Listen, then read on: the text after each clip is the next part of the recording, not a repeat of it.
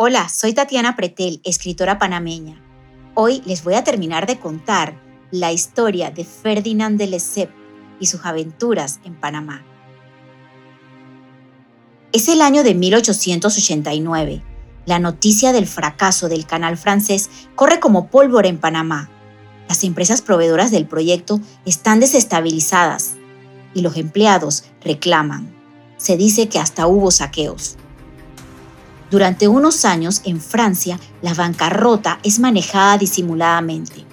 Se empiezan a hacer investigaciones judiciales y hay una tranquilidad antes de la tormenta. Pero en septiembre de 1892, Edward Drummond escribe un artículo en la revista La Libre Parole llamado Los secretos de Panamá.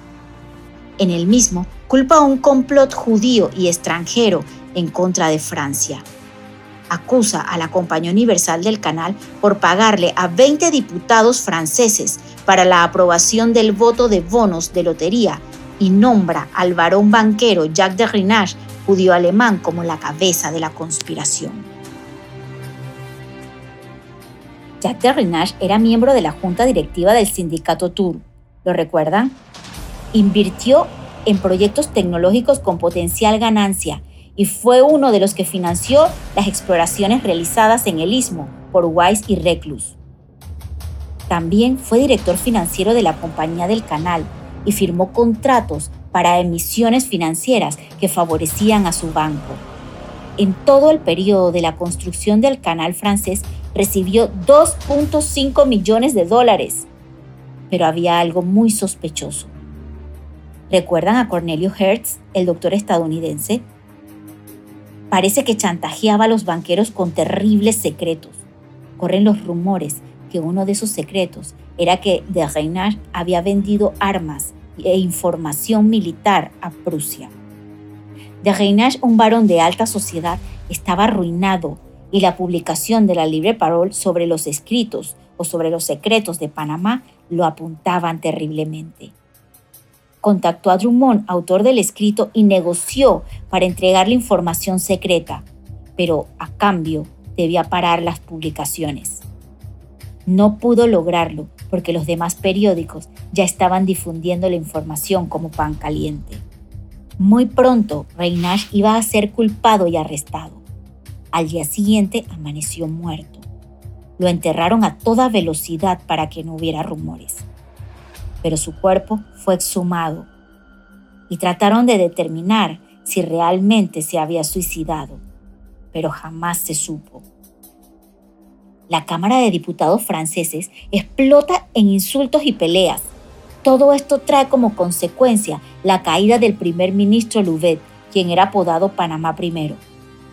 Más adelante se confiscan talonarios de 26 cheques cobrados por senadores y ministros franceses, además de más de 104 nombres de diputados que recibieron la paga debajo de la mesa por Cornelio Hertz, el médico estadounidense.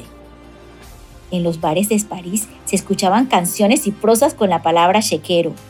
Los periódicos hacían burlas en las caricaturas sobre las 100 maneras de dar y recibir un cheque. El pueblo apoda a los culpables como panamistas. Ferdinand de Lesseps está en cama. Su hijo Charles es encarcelado junto a otros directores, quienes son llevados a una cárcel de alta seguridad. Las acusaciones fueron por fraude y malversaciones de fondo. Francia tiembla y se escuchan rumores de golpe de Estado. Hasta Jules Dingler, el director al que se le murió toda su familia, estaba sentado en el banquillo de los acusados. Los de Lesseps son penados con cinco años de cárcel y tres mil francos a cada uno. Al final, Charles de Lesseps solamente recibió un año de cárcel. Le retiran su título de la Legión de Honor, pero tuvo que huir a Inglaterra para poder negociar. El nombre de Panamá se convierte en una vergüenza para Francia, cuando realmente fueron un grupo de hombres franceses quienes se encargaron de robarle a la Compañía Universal del Canal los administradores judiciales determinaron que el canal estaba costando alrededor de 250 millones de dólares. Le piden a Colombia una concesión de 10 años más para seguir con las obras, pero necesitan 12 millones de dólares. Entonces se hace una nueva compañía, llamada Compañía Nueva del Canal de Panamá. Se recibieron el dinero de todos los anteriores accionistas que le habían robado a la antigua compañía, pero no tendrían voz ni voto. El 7 de diciembre de 1894 muere el gran francés, ignorando la condena de su hijo Charles, dejando huérfanos a 12 hijos. Su vida fue muestra de tenacidad, desviada por la avaricia y el ego, pero en su aventura por Panamá, 55 millones de metros cúbicos fueron cavados en la línea del canal, dando paso a una esperanza que pronto se iba a hacer realidad. Mientras tanto, había otro francés quien no desistía del sueño de construir un canal por Panamá.